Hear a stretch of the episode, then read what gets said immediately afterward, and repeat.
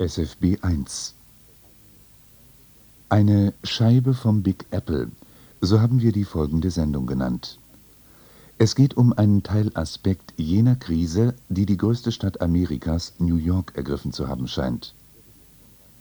Der Bericht von Rainer Mills Scott über die selbstverwalteten Wohnprojekte von New York City beschreibt einen von zahlreichen Lösungsversuchen.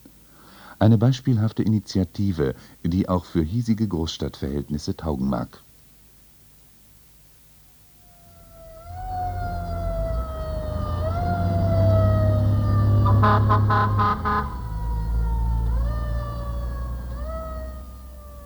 Uhr an einem warmen Spätsommertag.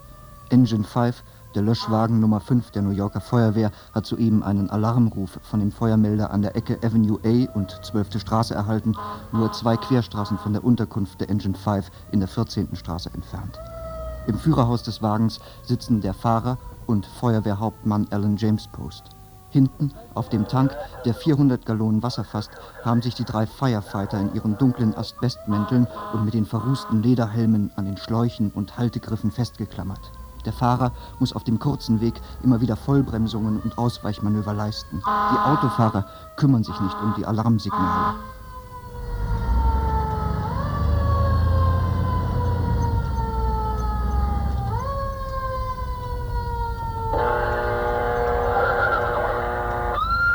Engine 5 to Manhattan, K.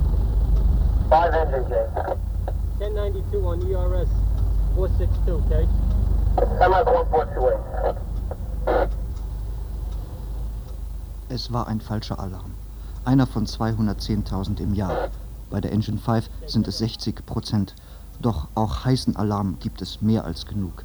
65.127 Gebäudebrände registrierte die New Yorker Feuerwehr 1976. In 6.779 Fällen konnte Brandstiftung nachgewiesen werden. In Brandstiftungen steht die Stadt New York an der Weltspitze. Big Apple, wie die Tourismuswerbung die größte Stadt Nordamerikas nennt, dieser große Apfel droht ein Bratapfel zu werden. Doch es sind nicht die Wolkenkratzer, die brennen, es sind kleine fünf- und sechsgeschossige Wohnhäuser in den armen Vierteln der Stadt. Die Brandstifter leisten professionelle Arbeit. Die Feuerwehrmänner fürchten diese Brände mit vielen versteckten Brandnestern, die über mehrere Stockwerke verteilt sind. Feuerwehrhauptmann Alan James Post erklärt, New York City is loaded with vacant buildings, and, uh, and these buildings are, uh, are torched every day. Überall in New York City gibt es verlassene, unbewohnte Häuser. Und solche Häuser werden täglich angesteckt. Jedes Jahr haben wir Tausende von Bränden in diesen leeren Häusern. Und wenn es mal in einem bewohnten Haus brennt, kann man das so erklären. Wenn jemand ausgebrannt ist, dann versorgt ihn die Stadt mit einer neuen Wohnung und mit der verloren gegangenen Kleidung und mit allen Möbeln, die mit abgebrannt sind. Also wir wissen, dass es für einige Leute wirklich ein Vorteil ist, wenn sie ihre eigene Wohnung mal anstecken. Das ist ein Weg zu mehr Lebensqualität und das ist ein großer Prozentsatz. Dann haben wir natürlich die übliche Brandstiftung aus geschäftlichen Gründen, wenn es mal kein gutes Jahr war, um die Versicherung zu kassieren. Dann haben wir die typischen Liebesstreitereien, da kriegen die Leute miteinander Ärger und dann stecken sie sich die Wohnungen an. Und natürlich gibt es hier Vandalismus, der gerade hier und in anderen Gebieten der Stadt New York zuzunehmen scheint. And then, of course, you have your malicious uh, uh, vandalism, which seems to be uh, uh, increasing in this, in this area and many other areas of the city of New York. Die New York Times vom 11. September 1977. Tatsache ist, dass die geschäftsmäßige Brandstiftung in den wirtschaftlichen Bedingungen wurzelt. Brände verhalten sich antizyklisch. Wenn es mit der Konjunktur bergauf geht, lässt die Zahl der Brände nach. Bei der Talfahrt nehmen die Brände zu. An finanziell signifikanten Terminen im Kalender häufen sich die Brände. Sie häufen sich beim Einkommensteuertermin im Spätmärz und am Jahresende. Über den Monat betrachtet brennt es am häufigsten in den ersten beiden Wochen, wenn die Rechnungen fällig werden. Soweit die New York Times. die Südbronx, die an die Insel Manhattan im Norden anschließt, ist eine tote Landschaft. Wie nach einem Flächenbombardement stehen dort nur noch wenige Häuserskelette. Riesige Areale sind planiert. Zu den Straßen hin, die durch diese leere Landschaft führen, häuft sich der Trümmerschutt. Hier kann man das von vielen beschworene Ende der Stadt New York besichtigen. Die Trümmer eines Krieges, den niemand erklärt hat, der nur durch den Gegensatz von arm und reich und mit den Reaktionen der beiden kriegführenden Seiten darauf zu erklären ist. Sieger gibt es vorläufig noch nicht, aber es gibt Anzeichen, dass eine Seite zuletzt und am besten lachen wird.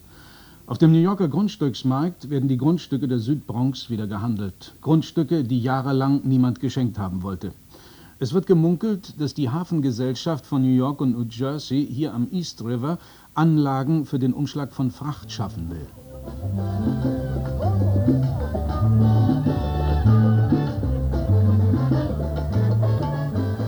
Was aus den Menschen geworden ist, die einmal in der Südbronx gelebt haben, weiß niemand. Auch die New Yorker Stadtverwaltung hält keine Antwort parat.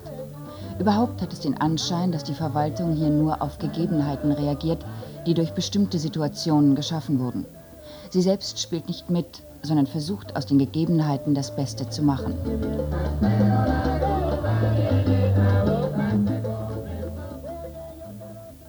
Lower East Side zum Beispiel. Seit Jahren erklären die Finanzmagnaten der Wall Street im südlichen Zipfel der Insel Manhattan, dass sie in der Nähe ihrer Arbeitsplätze gern auch ein attraktives Viertel zum Wohnen hätten. Auf der sich nach Norden anschließenden Westseite befinden sich die Künstlerviertel Tribeca, das Dreieck unterhalb der Canal Street, Soho, das Viertel südlich der Houston Street und schließlich Greenwich Village, alle bewohnt von mittelständischen Weißen mit politischem Einfluss. Hier ist nichts zu holen. Die Bewohner kennen sich in den Gesetzen des Grundstücksmarktes und in der Stadtplanung aus. Auf der Ostseite liegen Chinatown, das intakte Viertel der mittelständischen Chinesen, und darüber die East Village, die vornehmlich von Puerto Ricanern bewohnt wird. Hier zwischen der Houston Street und der 14. Straße und zwischen der Avenue A und der Avenue D leben 24.500 Menschen in 761 Häusern. 449 Häuser in diesem Gebiet sind ausgebrannt und unbewohnt. Und die Menschen hier sind unglaublich arm. Fünf Autominuten vom Finanzzentrum der westlichen Welt entfernt beträgt das Pro-Kopf-Einkommen im Jahr 1852 Dollar. Manche Bankherren mögen mit Genugtuung betrachtet haben, dass über ein Drittel der Häuser hier bereits ausgebrannt und verlassen sind und mögen auf weitere Feuer gehofft haben, um sich eines Tages selbst am Fuße der Brooklyn Bridge eine Stadtwohnung zu bauen.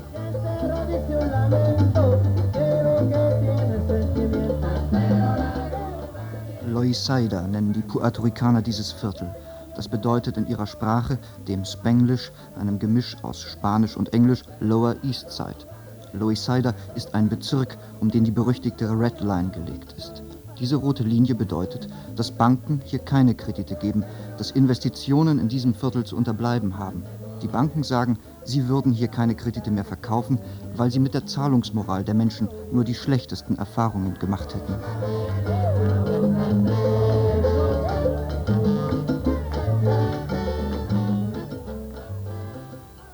Aus einem Flugblatt, das die Organisation Adopt a Building, Adoptiere, kümmere dich um ein Haus, im Sommer 1977 verteilte.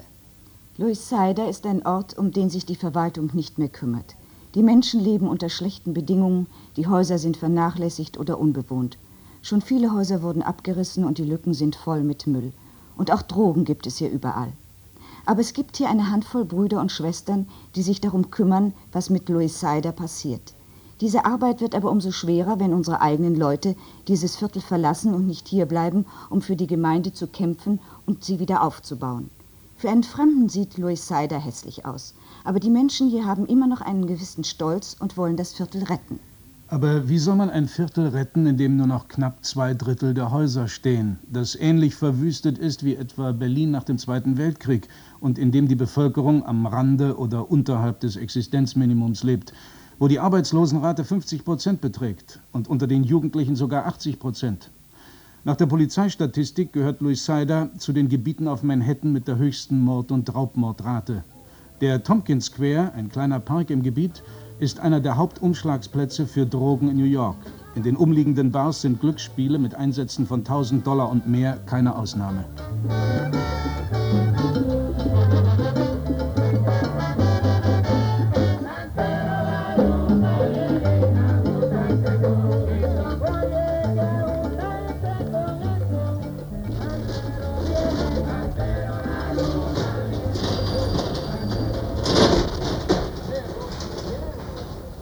Milagro de Loisaida ist als Graffiti auf Häuserwänden und auf Fahnen zu lesen, die aus den Fenstern hängen. Milagro de Loisaida bedeutet das Wunder der Lower East Side. Auf den Fahnen, die diese Inschrift tragen, ist eine Sonnenblume abgebildet, dahinter kleine Wohnhäuser auf grünem Grund. Das Wunder der Lower East Side passiert am augenfälligsten in der 11. Straße zwischen der Avenue A und B. Hier arbeiten die Männer und Frauen des Movimento della Calle Onze, der Bewegung der 11. Straße. Das Haus 518 ist ausgebrannt. Das fünfte und das sechste Stockwerk können eigentlich nicht mehr betreten werden. Decken und Fußböden sind nicht mehr vorhanden. Wo einmal das Dach war, ist nichts mehr. Man blickt in den Himmel. Zurzeit arbeiten etwa 15 Männer und Frauen im vierten und fünften Stockwerk, entfernen brüchiges Mauergestein, morsche Balken und die alten Wasser-, Gas- und Elektroinstallationen.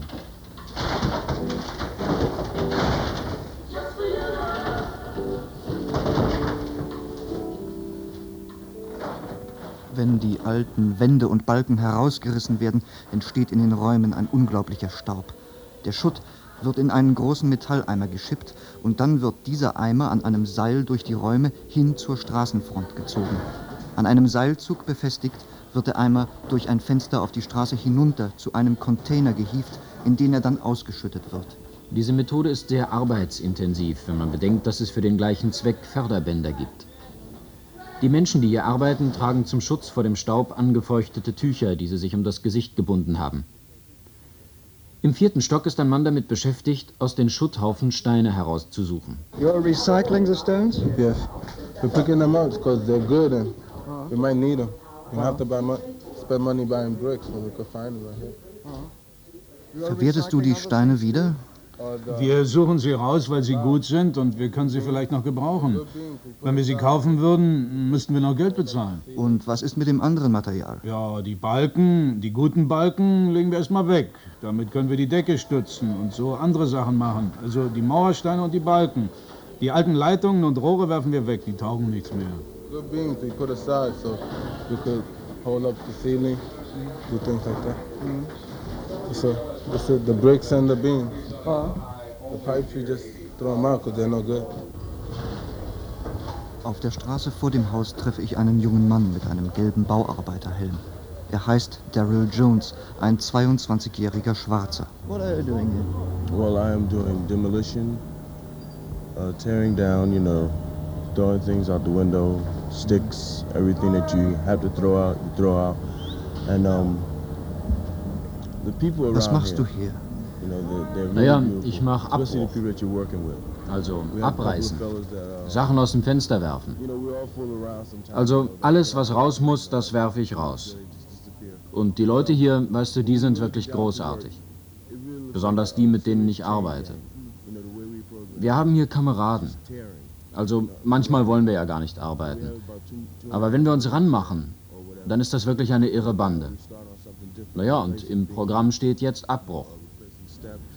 Und das machen wir noch zweieinhalb Wochen oder so. Und dann machen wir was anderes. Wir setzen neue Balken ein, neue Treppen, Fensterrahmen. Und dann machen wir das Dach. Und so weiter. Es arbeitet sich wirklich gut hier. Daryl Jones wird in dem Haus wohnen, an dem er jetzt noch arbeitet. Was hast du vorher gemacht? Vorher habe ich in einer Fabrik gearbeitet. Auf der 34. und auf der 23. Straße. Aber davon habe ich nichts gehabt. Also hier werde ich meine eigene Wohnung haben. Und dann bin ich in der Lage zu sagen, das habe ich für mich selbst erarbeitet. Wo wirst du denn wohnen? Naja, ich denke da schon an eine bestimmte Wohnung. Aber ich bin noch nicht ganz sicher. Und die Miete wird auch ganz vernünftig sein. Das ist wirklich schön hier. Das ist ein gutes Gefühl. Sehr gutes Gefühl, sagen zu können, ich habe die Balken repariert. Ich habe die Treppen repariert. Ich habe meine Wohnung gebaut. Ich habe den Fußboden gemacht und ich habe alles das gemacht. Und jetzt lebe ich hier in meiner eigenen Wohnung, die ich selbst gemacht habe. Es war viel harte Arbeit und viel Schweiß. Und es gab auch mal hier und da Streit, aber wir haben es geschafft. Und das ist schön. in my own apartment that I've done myself. It took a lot of hard work, a lot of sweat, you understand? A few arguments here and there, but we got it done. And it's beautiful. Daryl Jones verdient, während er an seinem Haus baut, 5 Dollar in der Stunde. Das Geld kommt aus Washington, einem Umschulungs- und Förderungsprogramm für Arbeitslose, mit dem nicht nur die Löhne, sondern auch die Materialien für den Wiederaufbau bezahlt werden. Darrell lernt hier seinen ersten Beruf unter der Anleitung von Baufacharbeitern. Wenn er in sein Haus einzieht, wird er alles gelernt haben, was ein Wiederaufbauarbeiter können muss. Abbruch, Maurern, Tischlern, Dachdecken, Klempnern. Ein Know-how, das in New York Zukunftschancen hat. Den Antrieb, jeden Morgen um acht mit dem Hammer und der Kelle in der Hand an seinem Arbeitsplatz zu stehen, erhält Darrell durch die Vorbilder auf der anderen Straßenseite. Die Häuser 507, 509, 517, 519 und 533 waren genauso wie die Nummer 518 bis auf das nackte Gemäuer ausgebrannt. Heute gibt es dort Studios und Ein- und Zwei-Zimmerwohnungen, die modern geschnitten sind und wegen ihres hellen Parketts und wegen der hellblau gekachelten Bäder zur Luxusklasse der Wohnungen in Louisiana gehören. Der Preis, den die Bewohner für die Unterhaltung und für die Rückzahlung der Gelder, die von verschiedenen Selbsthilfeorganisationen kommen, zu zahlen haben, ist niedriger als die Miete für eine der üblichen Wohnungen in der Lower East Side, die bestenfalls der Kategorie Bruchbude zuzurechnen sind. Okay, lunchtime, let's go. Oh, last time, bring it down. George, der gewählte Chef der Gruppe, trägt als einziger eine Uhr bei der Arbeit. Mittagspause, kommt runter!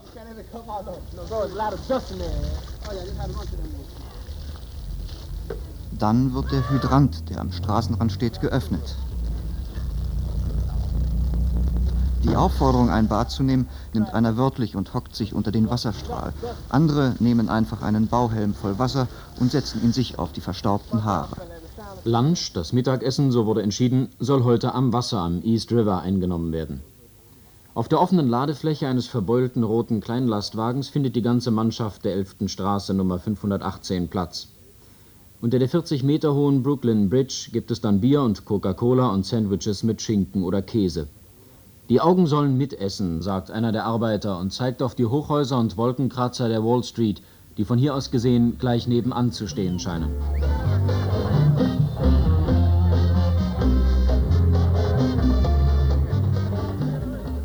Als wir zurückkommen, ist die Enttäuschung groß.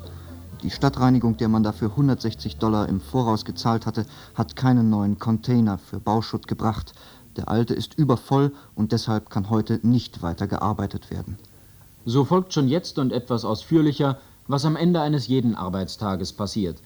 Alle Beteiligten setzen sich zusammen, reden von der geleisteten Arbeit, von der Arbeit, die morgen zu tun ist und auch darüber, was erst in einigen Wochen dran ist wofür aber jetzt schon die Materialien bestellt werden müssen. No, seriously.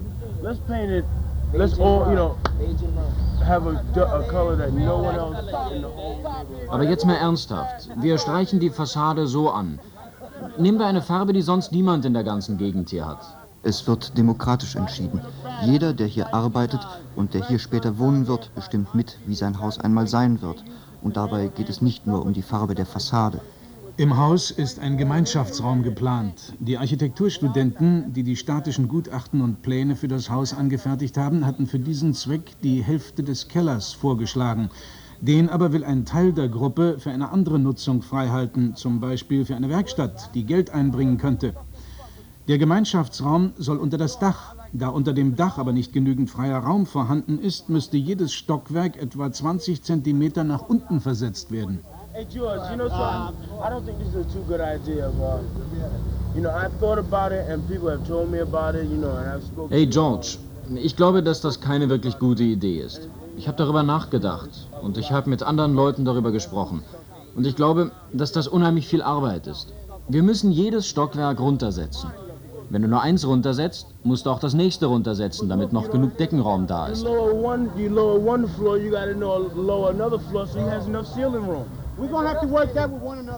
George wird sich also noch einmal mit den Studenten zusammensetzen und sie nach Alternativen fragen. Und dann nahm Daryl Jones mir das Mikrofon aus der Hand. I would like to speak to uh, people in Germany about Ich möchte zu den Leuten in Deutschland mal darüber reden, was unsere Arbeit hier ist und dass wir damit ganz gut durchkommen. Also das hier zeigt euch doch, wenn man sich bei der Arbeit wirklich anstrengt, dass man es erfolgreich fertig bekommt, dass man stolz darauf sein kann und dass man es besser haben wird und dass man zusätzlich auch noch einen Beruf lernt und dass man eben die Möglichkeit hat, es viel besser zu machen, ein besseres Gefühl. Und man kann viel mehr Geld machen. Also das hier zeigt euch doch, dass man es wirklich machen kann. Uh, peace, love, and happiness.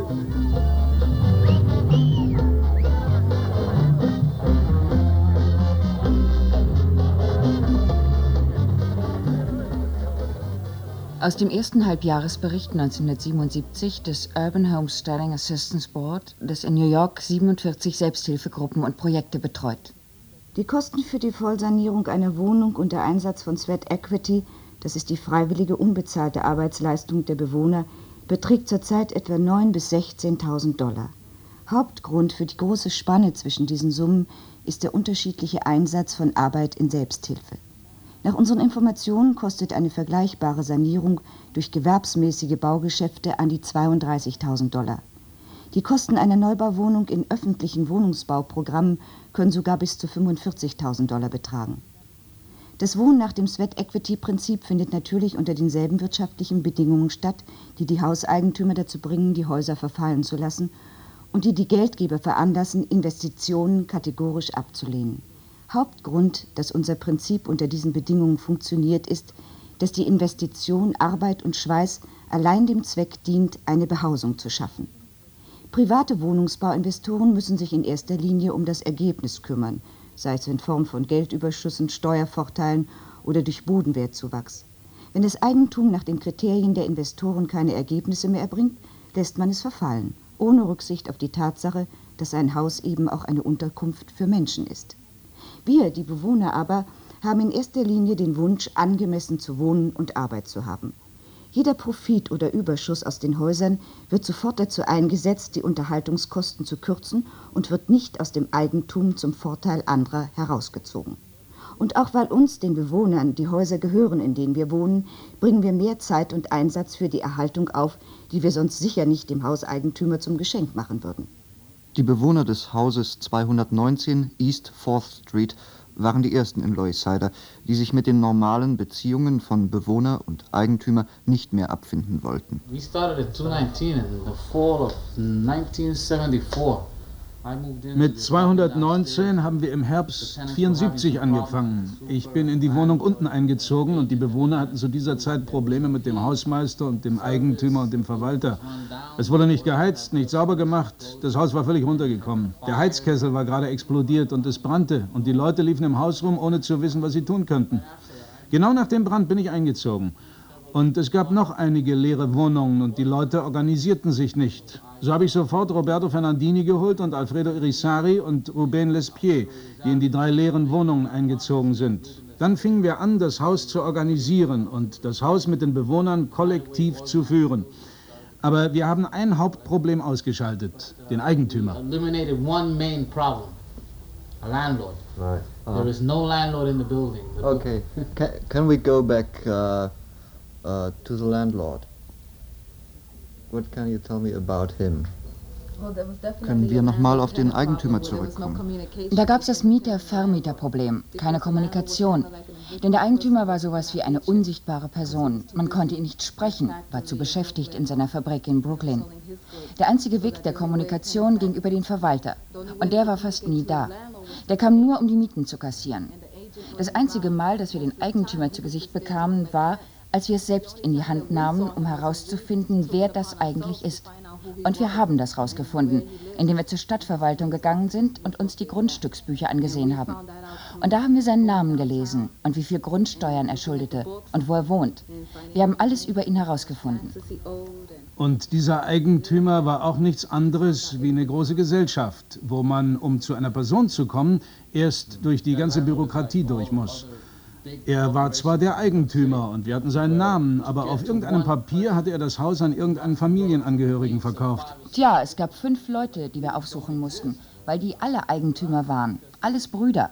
Also um rauszufinden, wer der wirkliche Eigentümer war. Man konnte da keinen anschwärzen, sagen, also du bist hier das Problem.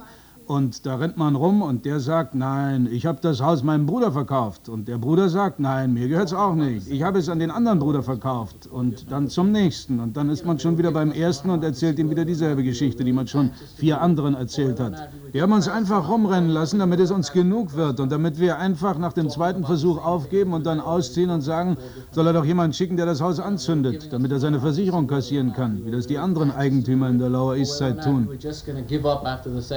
Person and then say the hell with it, move out, let him uh, send someone to burn the building and collect his insurance like all other landlords do in the Lower East Side. Das Erste, was man tut, wenn man ein Haus übernimmt, man macht eine Hausversammlung, um herauszufinden, wie die Mieter sich zu ihren Lebensbedingungen stellen. Und wenn man die Meinungen einmal kennt, dann kann man die Leute in Ämter wählen lassen. Also wer das Heizöl kauft, wer sich um die Reparaturen kümmert, wer die Bücher führt, sodass alles ohne Reibung läuft. Zuerst haben wir das Geld für das Heizöl gesammelt. Wir haben uns gesagt, der Eigentümer ist nicht da. Wir brauchen aber Heizung und Warmwasser. Was können wir tun? Wir zahlen keine Miete mehr, dann könnten wir doch dafür das Heizöl kaufen. Oder wir müssen frieren. Überlebenskampf. Um zu überleben. Und das sage ich immer.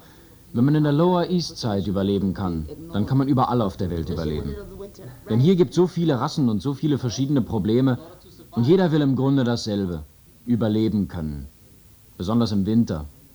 Wenn hier im Winter in vielen Häusern nicht geheizt wird, dann kann man hier reinkommen und der Atem wird im Wohnzimmer zu einer Wolke und dann wie Eis. So kalt kann es hier drin werden. Und es ist unerträglich, unter solchen Bedingungen zu leben. Besonders mit einer Familie. Man muss sich organisieren, denn es gibt niemand, der uns hilft, wenn nicht wir selbst. Wir sind in der Lower East Side, einem Teil von New York, der als Armenbezirk angesehen wird. Wir sind eine Minorität, egal wie viele verschiedene Rassen wir hier sind. Also müssen wir auf uns selbst aufpassen.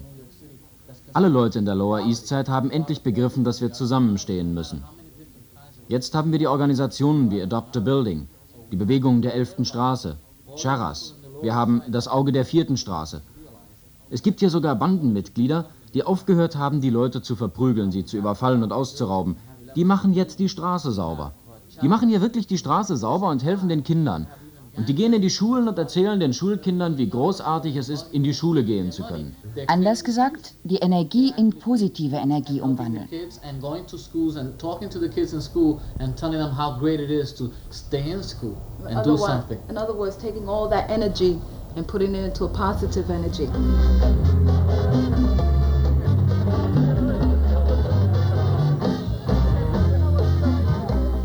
After months and months of negotiation, we finally were able to buy the building for $2,000, which included $3,000 Nach einigen Monaten Verhandlungen konnten wir schließlich das Haus für 2000 Dollar kaufen. Wir mussten dann noch seine Steuerrückstände bezahlen, sodass das Haus insgesamt dann 5.000 bis 6.000 Dollar gekostet hat. Hat er gesagt, einverstanden, 5000 Dollar? Nein, er hat die Taktik eingeschlagen, die solche Saubermänner immer einschlagen. Er hat einmal mich angerufen in meiner alten Wohnung und wollte mir das Haus für 2000 Dollar verkaufen. Und dann hat er hier Roberto Fernandini angerufen und bot ihm an, das Haus für 14.000 Dollar zu verkaufen. Aber da hatte ich schon mit Roberto gesprochen und ihm gesagt, gib ihm keinen Penny mehr als 2000. Der Grund, dass er mit 2000 Dollar einverstanden war, war, weil er so viele Steuern schuldete, dass das Haus der Stadt zugefallen wäre. Und wenn die Stadt das Haus übernimmt, dann verliert er alles. Und als wir ihm sagten, letztes Angebot 2000 Dollar, konnte er nur noch zustimmen, denn mehr Geld hätte er von niemand bekommen. He had no other choice but to agree because that was that was the most money he would have ever gotten from anybody. But couldn't you have just go on? Aber hättet ihr nicht warten können, bis das Haus an die Stadt fällt? Nein, denn wenn die Stadt einmal das Haus übernimmt, dann gibt's da so viel Bürokratie, durch die man durch muss, bevor man das machen kann, was wir jetzt machen. Das ist lächerlich. Und viele Eigentümer versuchen dann einfach, die Leute rauszuwerfen. Und auch schon deshalb muss man organisiert sein. Dann muss der Eigentümer gegen eine Gruppe kämpfen. Und eine Gruppe weiß, was ihre Rechte sind. Wir wussten, was wir tun konnten, wenn er gekommen wäre, um uns rauszuschmeißen. Der Eigentümer war ja gar nicht so schlimm. Wir waren ganz froh, dass er uns das Haus verkaufen wollte. Denn er hatte ja seine anderen Geschäfte. Und das war nur so ein Nebengeschäft. Es gibt andere Eigentümer, die zünden dann einfach das Haus an. Es gibt Eigentümer, die nicht vor dem Druck der Bewohner weichen und die jemand ein bisschen Geld geben, um das Haus anzustecken. Und dann kassieren sie die Versicherung ab. Das ist in der 11. Straße passiert. All diese Häuser wurden angesteckt. Nummer 519 besonders. Es gab dort unzählige Brände. In dem Haus war nichts mehr. Die mussten neue Balken einziehen. Alles. Die Eigentümer haben alle Häuser angezündet. 13 Feuer in 519. Und wir haben das Haus gesichert. Hast du das Schloss unten an der Tür gesehen? Das ist wie ein Gefängnisschloss. Weil wir uns fürchten, dass mal ein Fremder reinkommt und das wenige, das wir haben, anzündet. Wir haben eine Gesellschaft, nennt sich Coquille Grundstücksgesellschaft. Und da gibt es natürlich einen Präsidenten, einen Vizepräsidenten, einen Kassierer und einen Sekretär. Präsident ist Roberto Fernandini. Vizepräsident bin ich, Elena Feliciano. Sekretär ist Stephanie Lewis und Kassierer bin ich wieder. Ich habe zwei Ämter, denn wie jeder weiß, tun Vizepräsidenten gar nichts. Also wollte ich auch was tun und ich mache die Buchhaltung. Als wir das Haus gekauft haben, wurde Robertos Name in das Grundbuch eingetragen, weil er der Präsident ist. Aber das Haus gehört uns allen. Wir alle haben eine Stimme. Und wir entscheiden alle zusammen, was für das Haus am besten ist. Es ist eine Gesellschaft. Roberto Fernandini kann das Haus nicht verkaufen, ohne eine Versammlung mit allen Bewohnern einzuberufen. Es gibt neun Wohnungen und so gibt es neun Stimmen. Man muss die Mehrheit haben, um eine Entscheidung zu treffen und für Geldtransaktionen große Summen. Das heißt nicht, wenn wir Heizöl gebrauchten, dass wir eine Versammlung abhalten müssen. Roberto und Elena gehen und holen das Geld von der Bank und legen uns die Quittung vor. Naja, der Ölhändler akzeptiert unsere Schecks. Aber andere Händler machen Schwierigkeiten. Viele kennen uns nicht, besonders in anderen Vierteln. Aber langsam lernen sie uns kennen. does accept our checks. Mm. So there's no problem with them. But as far as going to other vendors, w- it's kind of hard for them to accept our checks. Mm. Right, because we are relatively new, and not too many people, kn- kn- well, not people in the community, but outsiders, like the places we go, don't know us that well, but they're beginning to.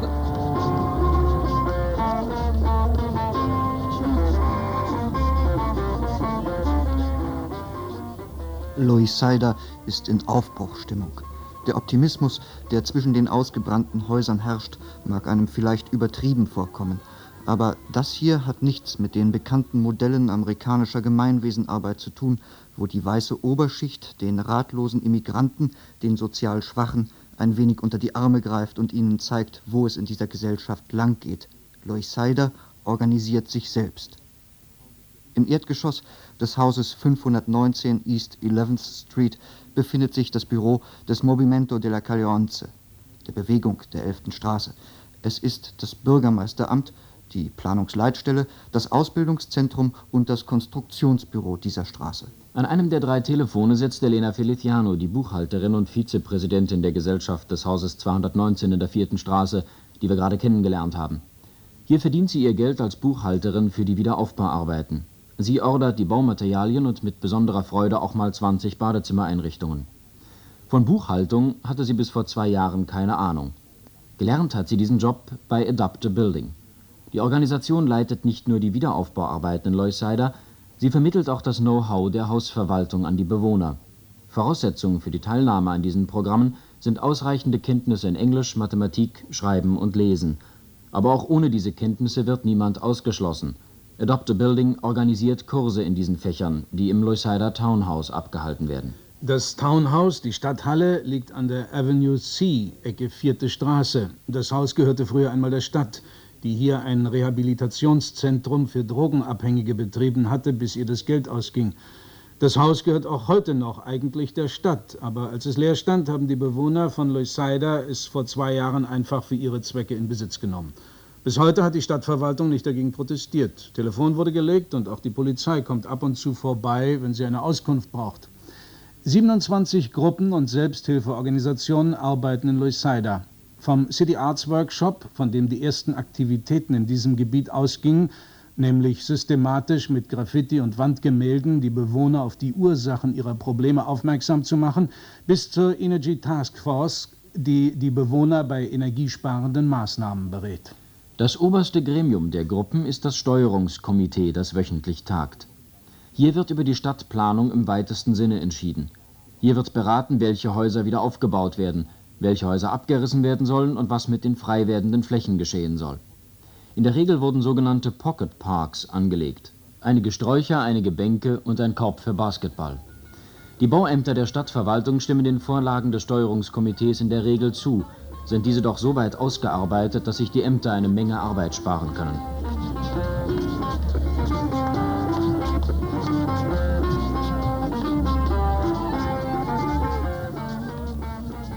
Yeah, that's my store, yeah. I sell everything. I got all kind of stuff. Everything.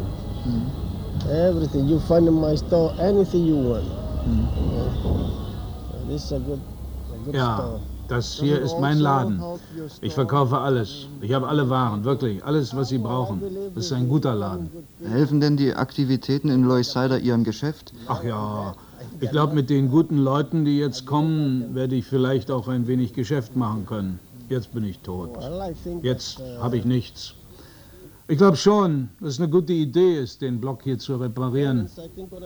Denn das war mal der beste Block, den es hier gab. Seit 27 Jahren lebe ich hier. Ich glaube, die machen das gut und die passen auf die Häuser auf. Und wenn die gute Bewohner hier finden, wird das eine gute Sache.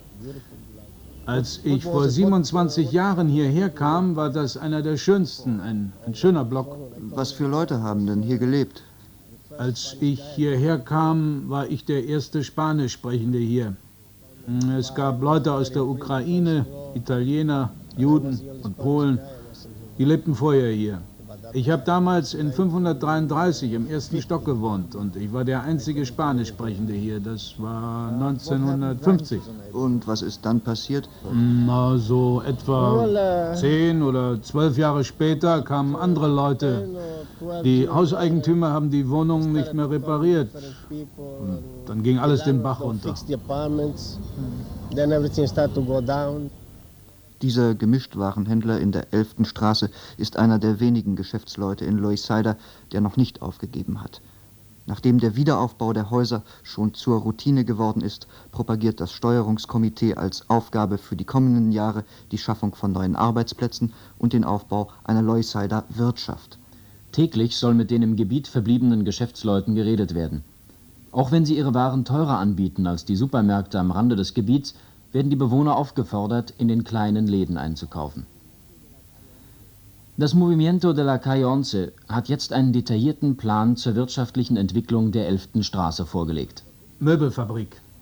Diese Fabrik kann mindestens fünf Arbeitsplätze schaffen und Möbel für den Gebrauch in Sweat Equity Häusern herstellen und auch Möbel für den Verkauf auf dem übrigen Markt entwickeln. Die Sonnenenergieanlagengesellschaft. Diese Gesellschaft soll von den Leuten getragen werden, die Erfahrungen mit den Sonnenenergieanlagen auf den Häusern 519, 533 und 507 bis 509 gesammelt haben. Nach einer Einarbeitungszeit soll die Gesellschaft in der Lage sein, auf kommerzieller Basis Sonnenenergieanlagen für Wohnhäuser zu entwerfen, sie herzustellen und sie zu installieren. Die Gesellschaft könnte sich auch mit Gewächshäusern auf Dächern beschäftigen. Die Baugesellschaft. Diese Gesellschaft soll sich um städtische Sanierungsaufträge bemühen und auch private Wiederaufbauarbeiten in der Stadt machen. Das Windmühlencafé. Nachdem die 11. Straße durch die Windmühle auf dem Dach von 519 bekannt geworden ist, soll ein Restaurant in 513 eingerichtet werden, das einfache Mahlzeiten serviert. Arbeitsplätze für drei Leute. Garage. Wir sind daran interessiert, den Automechanikern im Block zu helfen, eine Garage und Reparaturwerkstatt auf kommerzieller Ebene einzurichten. Kunsthandwerkkooperative. Wir haben viele Leute in unserem Block, die dafür eine Ausbildung haben. Töpferei, Stoffarbeiten, Knüpfen, Lederarbeiten und Schreinern. Wir werden diesen Handwerksmännern und Frauen helfen, indem wir ihnen ein Geschäft einrichten, in dem sie ihre Produkte verkaufen können. Gewächshaus. Im Gewächshaus werden Blumen gezüchtet und Gemüse für den Verkauf in Dosen gezogen. Aquakultur. Bewohner von 507 und 509 haben ihr Interesse an Aquakultur bekundet, besonders an Fischzucht, die in ihrem Keller stattfinden soll. Fische in der Stadt? Es ist möglich und es ist schon gemacht worden. Wir wollen Ihnen helfen und uns um die technischen und wirtschaftlichen Aspekte kümmern. Und noch ein Hinweis. Der Gemeindegarten an der 12. Straße. In diesem Sommer wurden von den Leuten aus dem Viertel Gemüse in speziellen Kästen gezogen. Erde musste beschafft werden, Kompost musste hergestellt werden, ein Zaun wurde aufgestellt und so weiter. Da noch etwas Platz vorhanden ist, kann jedermann aus der Nachbarschaft mitmachen. Die jetzt geplanten Hauptaktivitäten sind Kompostierung und der Bau von Mini-Gewächshäusern. Die Minigewächshäuser stehen über jedem Beet, um die Pflanzen vor dem Winterfrost zu schützen. Bei einem erfolgreichen Einsatz können sie eine Gemüseversorgung über das ganze Jahr gewährleisten. Kompostierung heißt einfach Recycling von allem organischen Müll als Dünger für die Pflanzen. Wenn die Leute mehr kompostieren würden, gäbe es weniger Müll und bessere Nahrung.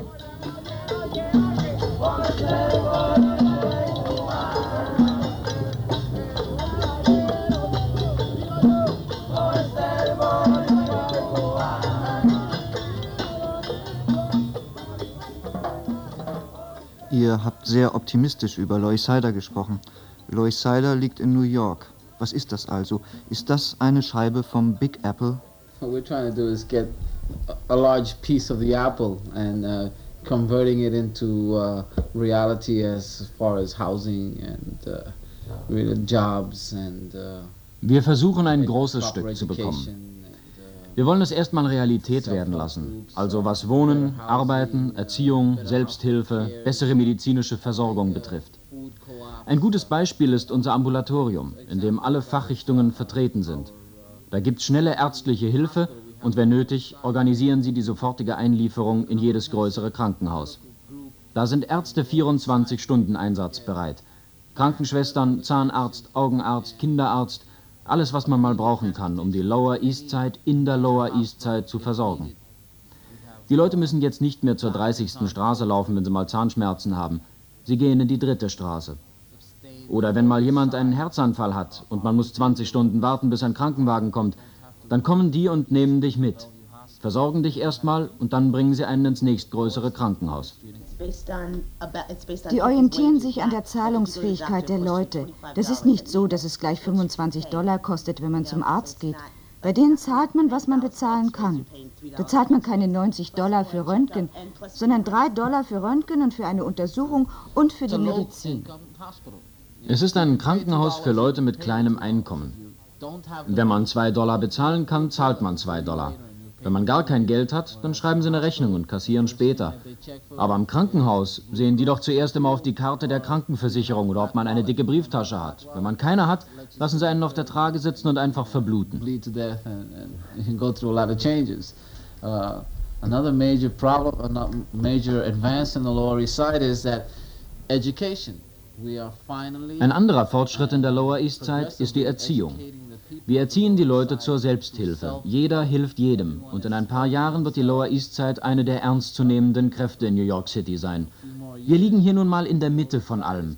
Eine Meile entfernt vom Welthandelszentrum, von der Stadtverwaltung, vom Haus des Bürgermeisters.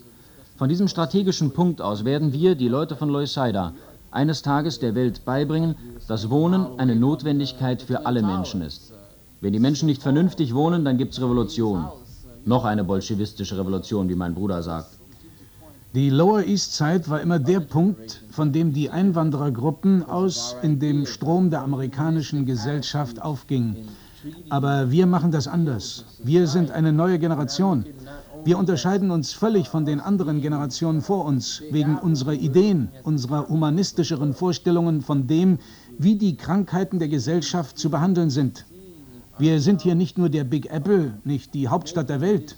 Wir wollen zum Wachstum dieses Landes beitragen, in eine positivere Richtung, um die Bedürfnisse der Menschen hier zu befriedigen, bevor wir woanders hingehen, um den Leuten Demokratie beizubringen. Wir arbeiten hier. Und diese Gemeinde stirbt nicht. Sie wird wieder blühen.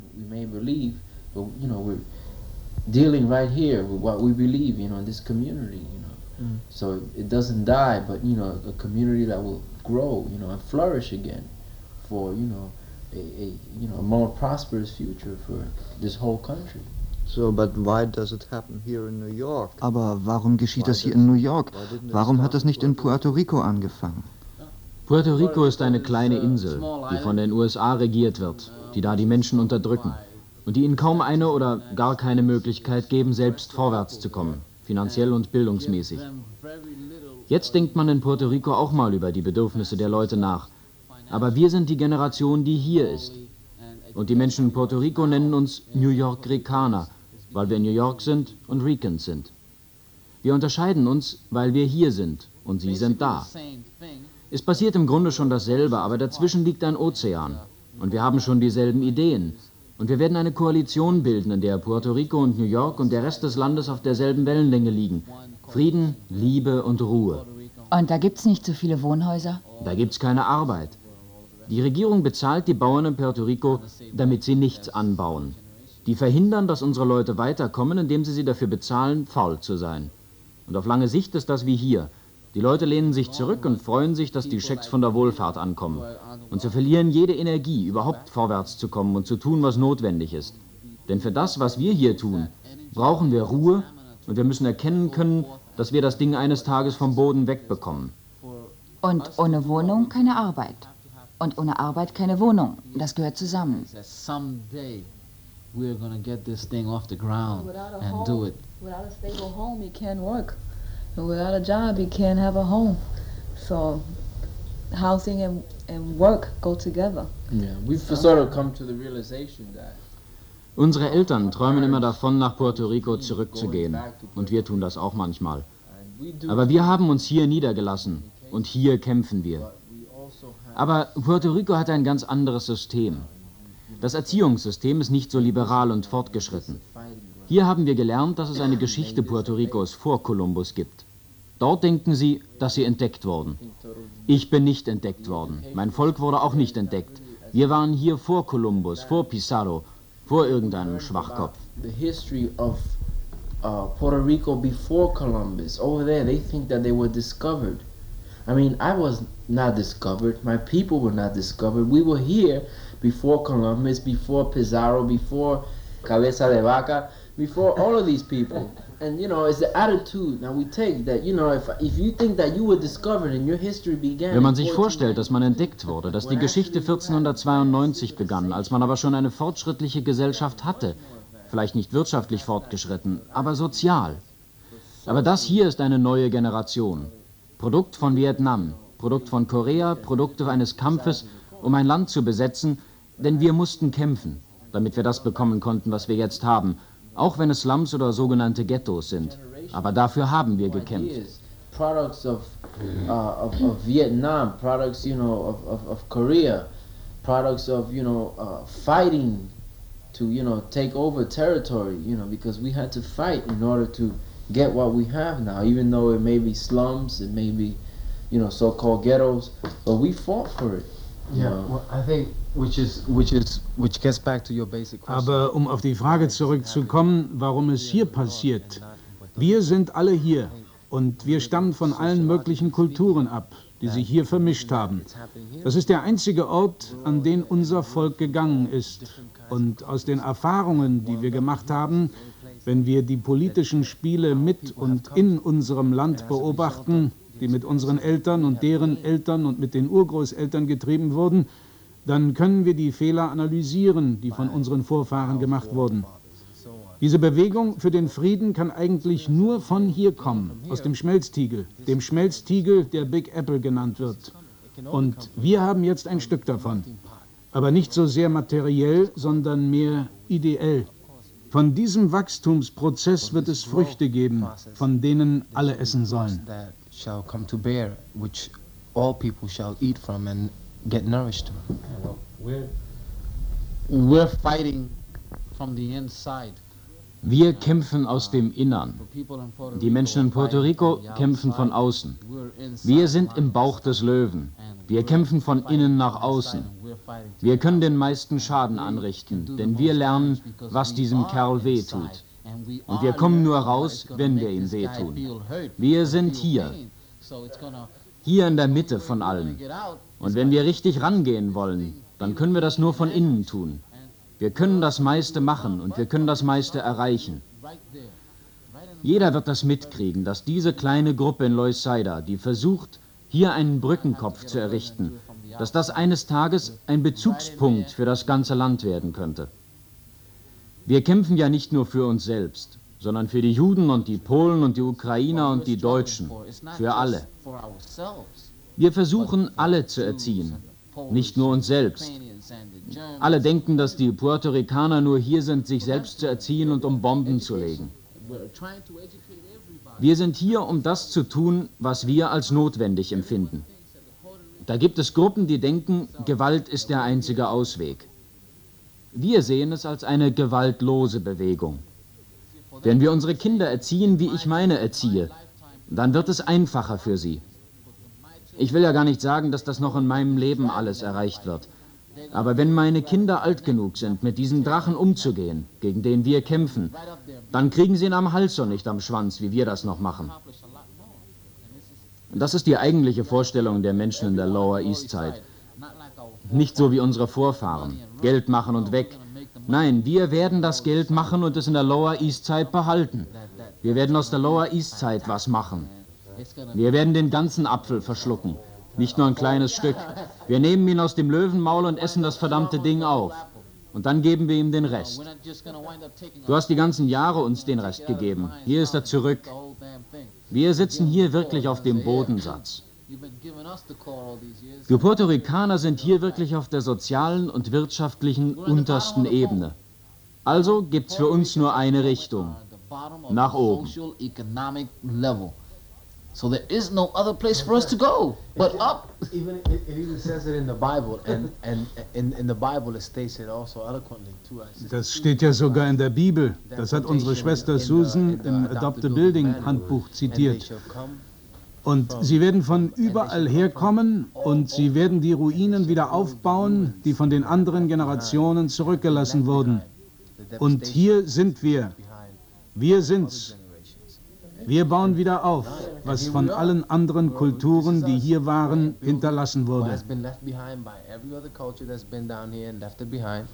Here we are building it up again. Que viva Loisaida. Que viva Loisaida.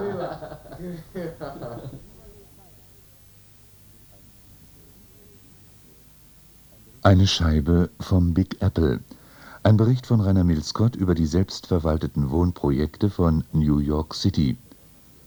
Die Sprecher waren Rolf Schuld, Eva-Maria Miener, Renate Danz, Till Hagen und der Autor. Regie Jürgen Pangritz, Redaktion Hans-Peter Krüger. Eine Koproduktion des Senders Freies Berlin mit Radio Bremen